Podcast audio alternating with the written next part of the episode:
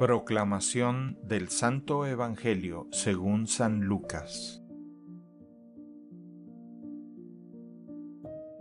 En aquel tiempo Jesús dijo a sus discípulos, Estén listos con la túnica puesta y las lámparas encendidas.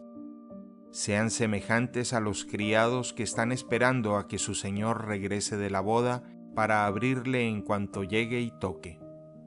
Dichosos aquellos a quienes su Señor, al llegar, encuentre en vela. Yo les aseguro que se recogerá la túnica, los hará sentar a la mesa y él mismo les servirá. Y si llega a medianoche o a la madrugada y los encuentra en vela, dichosos ellos. Palabra del Señor. El Evangelio del Día es producido por Tabela, la app católica número uno para parroquias y grupos. Para escuchar este episodio y mucho más contenido devocional católico, descarga la aplicación Tabela, disponible gratis en el Google Play Store o la Apple App Store.